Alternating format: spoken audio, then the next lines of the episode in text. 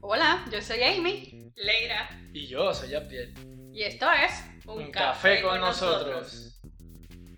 Bueno muchachos, hoy el tema está bueno, realización. Uh, debe ser bien profundo. Cuando piensan en realización, ¿qué es lo primero que se les viene a la mente? Bueno, a mí lo primero que se me ocurre es ese sentido de plenitud. Es como que sentirse satisfecho con lo que uno ha hecho. Ujú. ¿Y a ti, Yabdel? Que es el sentimiento que uno tiene cuando cumple una meta o algún sueño propuesto. Pues mira, sí. Todos me hablaron, ¿verdad? De, de cumplimiento de cosas, ¿verdad? Como que metas, me hablaron de sueños. ¿Y qué piensan ustedes que es la realización profesional y la realización personal? O quizás ustedes piensan que existen otras realizaciones. Pues fíjate, yo encuentro de que debe de haber un balance entre las dos. Porque usualmente siempre se habla también de ese balance entre la vida personal y la vida eh, profesional. Así, el, el work-life balance. Sí, pues como que también me, me hace pensar de que debe de haber una, porque si es ese sentimiento, ese sentido de, de plenitud, de alcanzar lo que uno quiere, como que, no sé, yo lo veo desde el punto de la felicidad, como que tú te sientes realizado. Pues tenemos que también tener el, el balance de ambas. O sea, tú te sientes realizado como persona, con lo que has hecho, como eres, pero también te sientes realizado en el ámbito laboral, porque pues este luchas día a día para alcanzar esa meta que te has propuesto, este, adquirir nuevos conocimientos o no sé, como que seguir creciendo, buscar otros proyectos, otras cosas como que, que te reten. Eso me gusta, fíjate. Algo que te reten. Interesante. ¿Y, y tú ya? La profesional sería cuando tú alcanzas una meta propuesta en el trabajo, ya sea realizar ciertos tasks, adquirir nuevos conocimientos, cumplir nuevos retos, crecer en, en- el ámbito laboral. Por ejemplo, algunas personas quieren eh, eh, ser el empleado del mes, otros quieren llegar a ser general manager o, o lo que sea, cosas así. Y en el personal, pues no necesariamente tiene que estar mezclado con el profesional. Porque en mi área personal, yo, un ejemplo, yo quisiera ser eh, un gran pescador o un gran agricultor. Ok. No necesariamente tiene que estar mezclado con el trabajo. Pero una vez yo vaya adquiriendo nuevas experiencias en esa área y cumpliendo las metas propuestas a corto plazo, pues voy llegando a la realización personal. Que supongo que cuando tú terminas de cumplir esas metas a corto plazo, que te llevan a la final, una vez tú llegas ahí, vas a sentir la realización personal. No necesariamente tiene que estar mezclada con, con la profesional. Hmm, Este tema me parece que va a estar bien interesante. Así que no se me retiren, que seguimos en un café. Con, con nosotros. nosotros.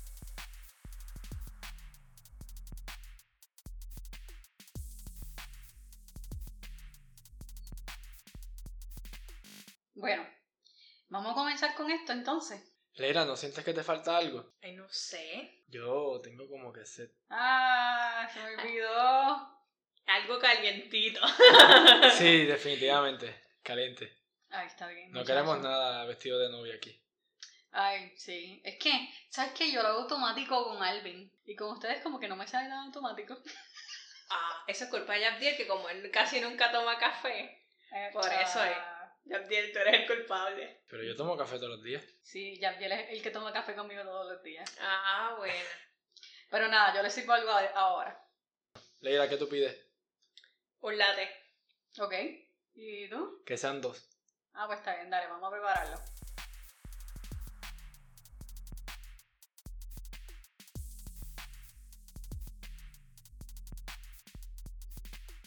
Bueno, ya todo el mundo tiene su café. Ahora sí podemos comenzar bien. Me siento completo. Me siento realizado. ¡Oh! Pues hablando de realización, vamos a comenzar con lo sencillo, que es, en la Real Academia Española lo definen como una obra importante. Así que Leira tenía razón, pero también lo ponen como la ejecución o cumplimiento de una acción. Así que también tú tenías razón, Javier. Qué nice. Es que ustedes están muy ahí. Ta- Estamos conectados a través del café. Sí, aunque se los traje tarde. Igual que como entendimos el chiste tarde. Pero mira, partiendo de esta definición, podemos inferir que la realización personal es un desafío personal, así como Leira nos estaba hablando ahorita, y que la realización profesional es la ejecución de una acción que nos lleva a cumplir algo en el trabajo, como ya te estaba hablando. No estábamos tan lejos. No, ¿Tienes súper cerca. Lo importante de esto es que para ambas tenemos que superar obstáculos para realizarla. Eso suena muy complicado. Todo en la vida es así. Bueno, son desafíos, fíjate. Yo creo que aquí la palabra clave es superar obstáculos. Creo que desde ese punto de vista sí suena mejor. Es que a mí se me quedó la de desafío. Superar desafíos, entonces. Sí, pero es que le tenía miedo a, lo, a la palabra desafío. Suena como que algo bien complejo. Pero sí, superar obstáculos me gusta más. Ah, pues. Es más positivo. Suena, suena complejo y peligroso. Desafío. Desafío. Sí. Pero ustedes no piensan que a veces en la vida tenemos que enfrentar desafíos. Bueno, si el que no arriesga no gana. So, De Sí. cobarde nunca se ha escrito nada. no, no, si no te arriesgas a intentar algo nuevo, ¿cómo sabes que puedes hacerlo? O cómo sabes que no puedes hacerlo. Exacto. Tienes razón. Bueno. Pero ustedes saben que yo todo lo que tenga que ver con datasets, eso es lo mío. Y al fin encontré algo. Todos estos episodios. Y no había encontrado nada. Pero Dios, en su infinita bondad, me permitió conseguir un dataset de entrevistas. Y conseguí un dataset de entrevistas de lo que las personas creen que es realización personal. Interesante. Quiero Y- escucharla. Cuando yo hice los, los módulos analíticos o las gráficas, para hacerlo más fácil, las gráficas de, esto, de este set de data, Ajá. podemos llegar a inferir que la realización personal es directamente proporcional a lo que los individuos entrevistados definen como felicidad. Qué interesante. Que ahí va, lo que Deira dijo. Oye, no estaba tan mal, ¿viste? Me sorprendí. Tienes un punto, Leira. Y partiendo de felicidad, ya sé que según Leira, para ella parte de la felicidad es realizar su meta profesional o su meta per- personal. Esto me lleva, no sé si ustedes saben lo que es la pirámide de Maslow. Ahorita estaba leyendo sobre eso. Sí, sí. Bueno, pues para, para beneficio de Yabdel y de todos nuestros audioescuchas que no saben lo que es, pues esta pirámide busca entender la motivación de la conducta humana. Básicamente, ¿qué es lo que nos impulsa a hacer lo que hacemos? Y esto se divide en cinco partes. En las cinco partes que se dividen, yo las voy a comenzar desde la base hasta el tope. Y le- les voy a explicar lo que es cada cosa y por qué cuando hablamos de felicidad me acuerda esto. El primer nivel, que es la base, son las necesidades básicas, como comer, respirar, tener un techo donde vivir. Esas son necesidades básicas. Y hasta que eso no esté completado, tú no, no te puedes mover al siguiente nivel de la pirámide. Entonces, pues, a eso te hace pensar las personas que están sin hogar, ¿verdad? Si están sin, sin poder comer bien. Te hace ver de un punto de vista diferente, ¿verdad? Los transeúntes. El siguiente nivel es el nivel de las necesidades de seguridad. Yo, siendo seguridad guru aquí, me gusta llamarle como la seguridad 360. Explícala. Porque la seguridad no solamente es seguridad tuya, sino también de las cosas que te rodean. Por ejemplo, seguridad física, seguridad de empleo, seguridad de salud, de recursos, seguridad moral y seguridad familiar. ¿Lo ves? Que cubre todo. Por eso es 360. Pues fíjate, yo entiendo que sí, porque eso como que al uno no tener la seguridad en alguno de esos ámbitos, uno se pone como que estrésico, como que Cuando te en la persa, exacto, Ajá. incompleto. So, creo que es esa parte fundamental y me gusta así, 360. Ujú. Sí. Ah, ah, ¿Se acuerdan de eso? Sí. No estoy haciéndole promoción a ningún antivirus, by the way. Anyhow. Pues una vez que nosotros tenemos pues, la base y tenemos ese segundo nivel, que hicimos el checkmark, o imagínense pintándola, pues podemos movernos al tercer nivel. Este tercer nivel son las necesidades sociales. Y cuando hablamos de necesidades sociales son amistades, el afecto o la intimidad. Eso es sensible, pero es que al ser escalonado, pues make sense como que contra. Sí, porque uno se preocupa primero por esto, después va subiendo como que... Sí, So- sí. Estoy de acuerdo con el orden de la Ya pirámide. que uno tiene una casa o tienes tu comida, alimento, bueno, comida y alimento es lo mismo. Este, pero una vez que uno tiene eso, pues como que, ¿qué viene lo siguiente? Pues sentirte protegido Ajá. y seguro en las cosas, porque obviamente pues el trabajo es fundamental también. Y ahora como que pues los amigos, pues es más como que a ampliando de cierta forma. Empecé chiquito con yo, más o menos con mi hogar, mis necesidades, a la seguridad y ahora voy como que con, los, con el entorno que me rodea. La falta de uno de ellos eh, conlleva a la, a la inseguridad. Porque si tú sientes que no tienes afecto, no te vas a sentir seguro. Si sientes que te falta alimento o algún techo, no te vas a sentir seguro. Vas a sentirte eso mismo, que te falta algo. Por eso mismo, por eso que seguridad está entre medio de esas dos. ujú. Ok, pues el cuarto punto es la necesidad de reconocimiento. En el trabajo me lo Pero no necesariamente tiene que ser en el trabajo. También puede ser en, en la familia. Mira lo que Maslow explica como la necesidad de reconocimiento, la independencia personal, la reputación y el cumplimiento de metas. Aquí es donde se busca la confianza. No, No, lo, no, no sé, no. Esa como que se me hace complicado entenderla. No lo asociaba. Pues mira, piénsalo de esta manera. La necesidad de reconocimiento, según Maslow, es la búsqueda de la confianza y la independencia personal. Si ya cubrimos los niveles básicos, cubrimos el nivel de seguridad, cubrimos la amistad o, o el- el- la intimidad o el afecto, ¿qué es lo próximo que nos queda? O sea, el reconocimiento vendría siendo como que es ese sentir tuyo de que alcanzaste eso y por eso es que te están reconociendo. O sea, Es el sentir tuyo de que estás alcanzando algo. Porque te da, a la vez cuando alguien te reconoce lo que tú has hecho, pues, bueno, sí, te sube la autoestima y te sientes como que tienes más realizado confianza. también. Tienes más confianza de ti mismo. Ujú, Hace sentido. Ahora sí. Te sientes independiente personal también. Wow, de verdad que esa me impresionó. Sí, hace sentido. Ok. Y por último, en el topecito de nuestra pirámide se encuentra la necesidad de autorrealización. Eso es algo propio. Correcto. Yo pensaba que esa estaba antes de, de la anterior. De reconocimiento. Sí. Mira, según la traducción de Amy, esta última parte dice, ya cumplí mis metas, ya alcancé el éxito, ya soy feliz. Hace sentido. ¿Hace sentido? Sí.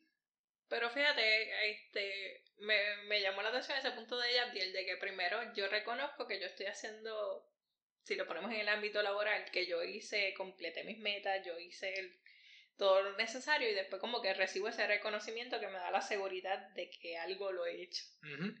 A eso me referí. Pero piénsenlo de esta manera. Si reciben el reconocimiento, ustedes van a querer seguir buscando más, ¿no?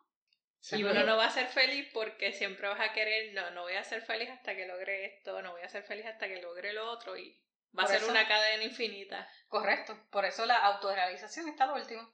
Pero yo, yo lo veo viceversa también. Porque si tú no sientes que estás realizado, aunque te reconozcan externamente, tú vas a seguir buscando esa autorrealización. Porque recuerda que la, la, es- la necesidad de reconocimiento busca confianza. Estamos hablando que es tuyo, interno. No y es que un impulso, es una motivación, ¿no? Porque por eso es que íbamos subiendo. So, como que es como un impulso a, a continuar. Entonces ya una vez alcanzado eso, pues vuelves otra vez, no sé, algo sí, así. sí, sí. Anyways, volvemos a decirlo. Aquí todos somos profesionales de IT. Ninguno de nosotros es psiquiatra, ni psicólogo, ni sociólogo, ni nada de esas cosas con ólogos. Y vivimos en loops. Y estamos, estamos abiertos a cualquier profesional de la salud que nos quiera acompañar.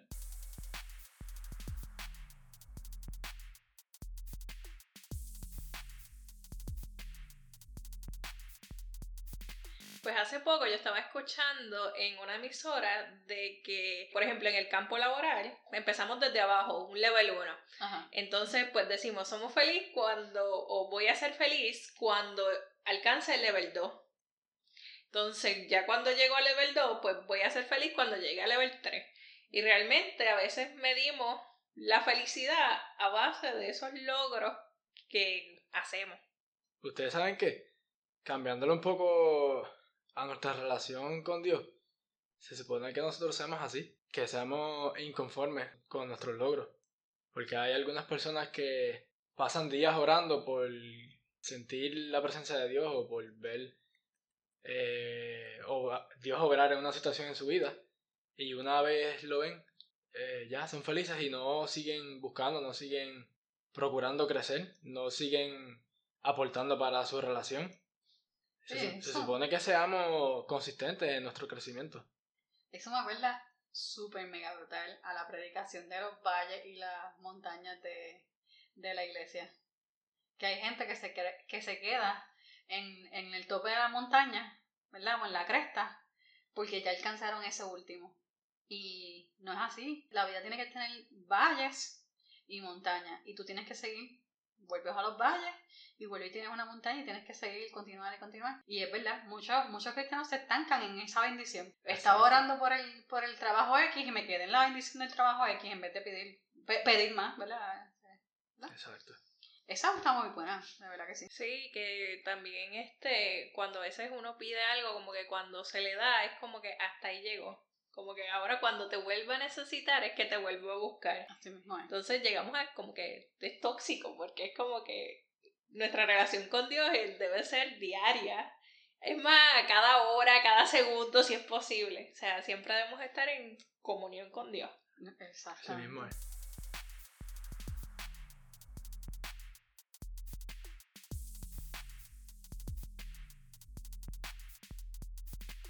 Pues bueno, ya discutimos esto de Maslow y me gustó como, como la discusión iba. ¿Qué tal si hablamos ahora de algunas realizaciones personales o profesionales que tengamos? Pues mira, realizaciones personales puede ser adquirir un vehículo nuevo, tener pareja, que no es tan fácil como se piensa. Eso es verdad. Y no por el hecho de, de mantener la relación, sino de llegar a tener la relación. Eh, no tan solo eso, quizás salir a, a, comer con tus familiares que hacía tiempo que no los veía, hablar de ciertos temas que es incómodo en la familia. También hay, hay realizaciones que pertenecen a las dos. Por ejemplo, en mi persona, yo completé un examen bien difícil para obtener una certificación de, de Microsoft. Uh. Al igual que, que Leira, que ella también tiene una, una certificación. Eh, es de las dos, es parte de las dos.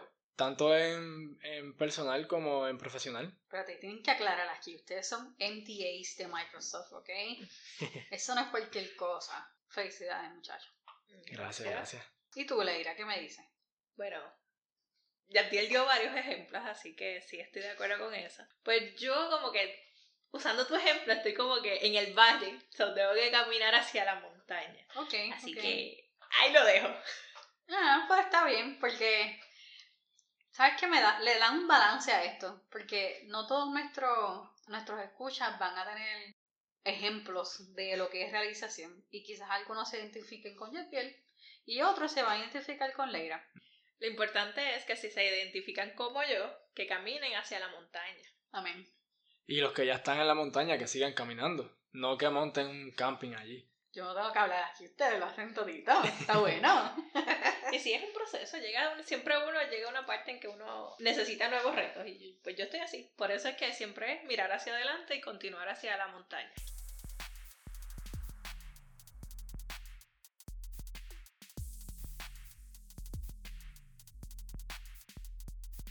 Es interesante cómo separamos nuestros sueños y las metas de los sueños y las metas de Dios. ¿No les parece? Sí. Tendemos a decir algo así como un monólogo interior. Ok, Dios, tú tienes el control de todo, excepto de esto. De eso, de esa cosita chiquita, me voy a encargar yo. Ahí no necesito ayuda. Yo creo que todo el mundo ha dicho eso, ¿verdad? Sí. Y caemos todos redonditos, bien sananitos en la cultura del yo y el demás es mejor. Eso es lo que tú estabas hablando ahorita, Leira. Y todas estas cosas me llevan a pensar en algo bien interesante. Y es que cuando pensamos en la realización personal, lo primero que se nos viene a la mente es comenzar o terminar estudios, quizás tener éxito profesional como ustedes hablaron, casarse o tener familia, o quizás es absorbencia económica. Hay otras personas por ahí que les gusta viajar el mundo y eso para ellos es realización. Cada cual con su cosa, ¿verdad? Como dice, cada loco con su tema. Y quiero contarles una historia que sucedió hace 16 años atrás con una jovencita que tenía solamente 15 años y acababa de entrar a una de las universidades más prestigiosas de este país. Wow. Y no solamente eso, esta jovencita tenía cartas de aceptación de todas las universidades del Ivy League. Y voy a ser honesta, yo era esa jovencita y me sentía como Jack, el de Titanic. I am the king of the world. Pues ah, yo me sentía como I am the queen of the world. Aunque a este punto yo era lo que llaman nacida en el Evangelio, casi literalmente, porque por poco mami me pare en el hospital, en el hospital no me pare en la iglesia. Pero para ese momento tenía una, una idea clara, según yo, de quién era Dios. y de las cosas que había hecho Dios con mi salud, porque me había sanado varias veces, con mi familia, porque había restaurado mi hogar, con mi ministerio, porque siendo yo una chamaquita tenía la oportunidad de predicar a personas adultas. Y, ¿saben qué? Dios también tenía cuidado de las personas con las que yo me enamoraba. Pero había algo que era como, digamos así, como mi deal con Dios. Yo le decía, tú puedes tener control de mi salud, de mi familia, de mi ministerio. Tú puedes tener control hasta de las personas que tú quieras ponerme de frente para que yo me enamore. Pero de mi profesión, mmm, de esto me voy a encargar yo solita, porque yo soy autosuficiente. Si quieres las decisiones propias. Wow, ¿y cuántas veces nosotros hacemos eso? Mi manera de pensar era, este es mi logro, esto es mío, yo lo logré, yo fui la que me quedé despierta hasta tarde, yo fui la que estudié. ¿Me siguen? Yo. Es mi sacrificio, es mi decisión, no te metas en esto. ¿Viste? Y justo aquí, en este punto de la historia, es cuando llegó Dios con su pero. Ustedes saben que en la Biblia viene siempre, pasó esto, esto y esto, pero, Dios. Pues Él llegó con su cambio. Pongámoslo así, que como si yo fuera un velero, Él cambió el viento y me movió a la dirección que Él quería que yo fuera. Y le puedo explicar lo que pasó. Lo primero es que Dios utilizó a mis abuelos para recordarme de dónde provenía mi sabiduría. Esto es una oración que yo hacía todos los días, yo creo que hasta por costumbre. Pero no fue hasta este verano que empezaba la universidad que mis abuelos volvieron a recordármelo. El principio de la sabiduría viene del temor a Jehová. Y yo oraba siempre por sabiduría, pero yo estaba teniendo temor a Jehová. Y cuando hablamos de temor, no estoy hablando de terror ni de miedo, sino de respeto, como honrarlo. Y abuelo Basilio decía, es darle el ciento por uno. Y yo decía, mmm, gracias abuelo, gracias abuelo Basilio, gracias abuelo Chencho, se los agradezco y vamos por ahí. Estoy pensando en que mi profesión era mía. Pero luego viene mami y papi y me dicen, Amy, Dios tiene grandes planes y propósitos para ti.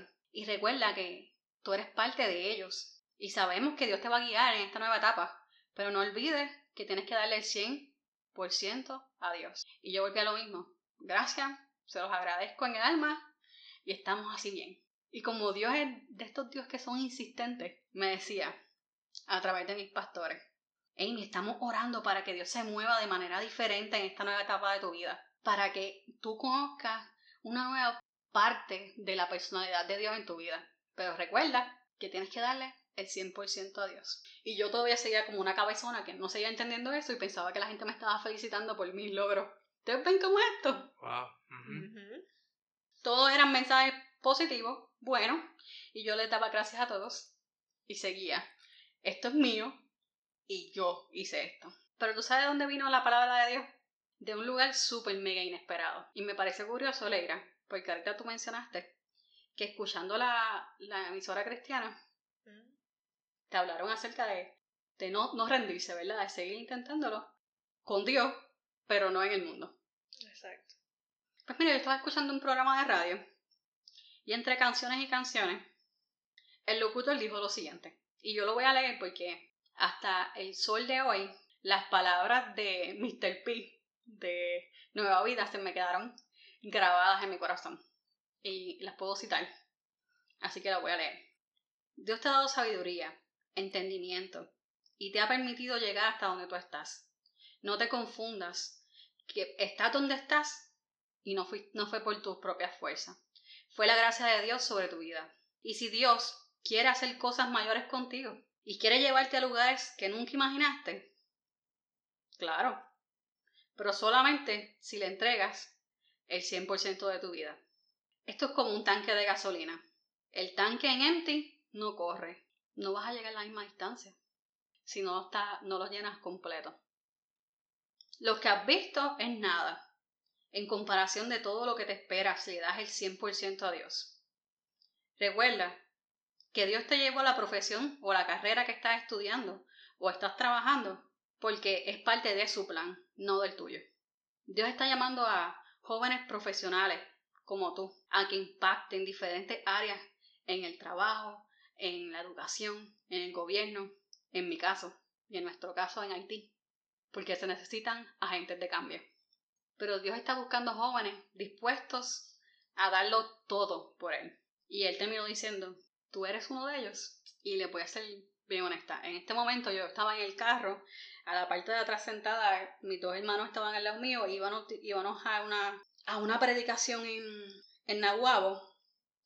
Y papi me iban guiando y yo en una esquinita allí en el carro me sentí como, tú sabes, cuando están en las novelas que le hacen a la persona que la jamaquean y le dicen, reacciona, reacciona. Pues así me sentí que me estaba haciendo Dios. Y todas las palabras que mi abuelo, que mami, papi, los pastores me dijeron, como que regresaron así bien como, como flechas al corazón. Y ahí yo tuve en ese mismo instante en mi carro, en el carro con mami y papi, que nadie más se dio cuenta de esto. esto. Esta es la primera vez que yo lo cuento en voz alta. Y yo le dije a Dios, ok Dios, estoy dispuesta a darte todo. Y esto incluye lo que yo pensé que había hecho por mis propias fuerzas. Llévame a donde tú me quieras llevar. Mis logros, mi carrera, mi sabiduría, mi entendimiento, mi inteligencia, todo eso es tuyo. Y todo eso me lo diste tú. Hazme parte de tus planes. Y tal vez me digan esto, Amy, esto, ¿y esto qué tiene que ver con la realización? Tú puedes decirme, ah, es fácil porque tú estás contándolo, ¿verdad? Y tú vives una vida santa. Pues no es verdad. Este. Eh, esto de, de la realización espiritual es algo de todos los días. Y es algo de que todos los días tú tienes que soltar y darle a Dios el 100%. Eso es todos los días. Todos los días. Todos Mira, esto es algo de como de decía ahorita, de hora a hora, de minuto a minuto y de segundo a segundo. Así es. En mi experiencia, yo pensaba siempre que la realización espiritual era un punto y aparte de la realización personal o profesional. Pero Dios me aclaró que no. Dios me aclaró que las tres van juntas y que la realización espiritual con Él es la que te va a impulsar a cumplir la realización profesional y personal. Pero, ¿sabes qué pasa cuando nosotros hablamos de realización? ¿Qué va acompañado de realización?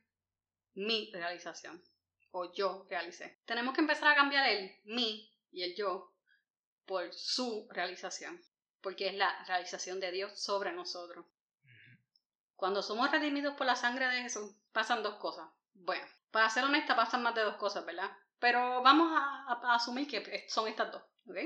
Número uno es que el yo muere. Porque nos negamos a nosotros mismos por una recompensa mayor y dejamos que sea Cristo quien viva a través de nosotros y por nosotros. Y el número dos es que nos comenzamos a llenar del Espíritu Santo. La casa que estaba vacía ahora está llena y la llenó el Espíritu Santo. Y el Espíritu Santo es quien nos guía, nos ayuda e intercede por esos planes maravillosos, grandes y ocultos que Dios tiene y que somos parte de y que no son planes de nosotros. Pero ¿qué pasa? nuestra naturaleza humana, como hablaba ahorita. nos da cosita cuando nos dicen tienes que negarte a ti mismo. Negarme a mí mismo, tú estás loco. Yo no me voy a negar a mí mismo. Hablamos de Maslow. ¿Qué decía Maslow? Todo era yo. ¿Lo ves? Sí, Y a muchos le pasa, como a mí me pasaba, que estaban dispuestos a darle todo a Dios, excepto una cosita. En mi caso era mis logros. En, quizás en el caso de otra persona sea la familia, yo te doy todo, Señor, pero el problema que tengo en la familia lo voy a resolver yo solita o yo solito. O quizá son las, las cosas económicas. Yo te doy todo, Dios, pero esto de que estoy pelado y que no salgo del hoyo, esto me lo quedo yo. Y yo mismo lo voy a resolver. En realidad esto puede tener diferentes nombres y formas como les expliqué. Y quizás poco a poco, o ya comenzaste a hacerlo, le empezaste a añadir listas y nombres y cosas a las cosas que Dios no tiene control sobre tu vida. Y si no tienes cuidado, un día de, de esto te vas a levantar con el control de tu vida y sin un lugar donde renovar tus fuerzas para seguir. Pero tranquilos, todo tiene solución. Y aunque suena sencillo, créeme que no lo es. Darle el 100% a Dios literalmente es algo que se hace todos los días y en cada uno de los aspectos de tu vida. Deja eso de que te voy a dar X, Y, Z, pero la A, la B y la C es mía. Porque yo lo he sufrido, yo no anhelaba, no sé, yo hice esto. Cuando le das el 100% a Dios, vas a sentir lo que sintió Abraham cuando iba a sacrificar a su hijo, porque entendía que el propósito era mayor a lo que sus ojos o sus sentimientos o sus emociones podían sentir. Y dándole el 100% a Dios es donde comenzarás a ver las cosas grandes, maravillosas, ocultas y que son tan locas que nadie nunca ha visto y Él hará por medio de ti, por el cumplimiento de su obra. Recuerda que esto es una palabra que vas a decir hoy, mañana y pasado. Y siempre lo tienes que repetir. ¿Por qué? Porque nuestra naturaleza es que nos dé cositas negarnos a nosotros mismos. Así que cada minuto, cada hora y cada segundo de nuestra vida, recuerden esto. Y para terminar, nuestra naturaleza es como, como Maslow lo explica. Es de autosuficiencia y autorrealización. Pero cuando decidimos seguir a Cristo al 100%, estamos cambiando la autosuficiencia por la dependencia de Dios y la autorrealización por la teorrealización, que es la realización de Dios sobre tu vida. ¿Estarán listos para darle el 100% a Dios? Quiero compartir algo con los, con los audioscuchas. Eh, el equipo que estamos aquí grabando, ¿se han dado cuenta de algo?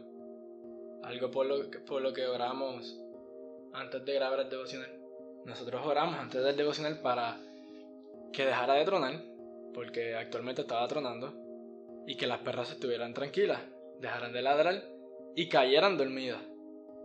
Ahora mismo todo está tranquilo, el devocional fluyó y las perras están profundamente dormidas. Ahora les pregunto a ustedes, ¿todavía, todavía puede haber alguien que crea que este mensaje no le va a llegar. O sea, nosotros no tenemos control sobre, sobre esas cosas. Y se lo entregamos a Dios. Y tú que me estás escuchando, ¿crees que no hay manera de que Él llegue a ti? O sea, de que no te hable. Él va a hacer todo lo imposible humanamente por hacerte llegar el mensaje. Ahora quiero hacer una oración para bendecirlos a todos. Padre, ayúdanos a entregar nuestro todo, como hizo Abraham con Isaac. Ayúdanos a entregar nuestro soporte, como hizo Moisés con su vara. Ayúdanos a quemar nuestros antiguos hábitos, no tan eficientes para la vida cotidiana, como hizo Eliseo con su equipo de labranza. Ayúdanos a escalar nuestras montañas, como hizo Jonatán con el acantilado. Ayúdanos a salir de nuestro lugar de desconforte, como hizo Pedro de su barca. Ayúdanos a entregarte nuestro 100% y dejar atrás las cosas que no nos acercan a tu propósito, porque reconocemos que sin ti no somos nada.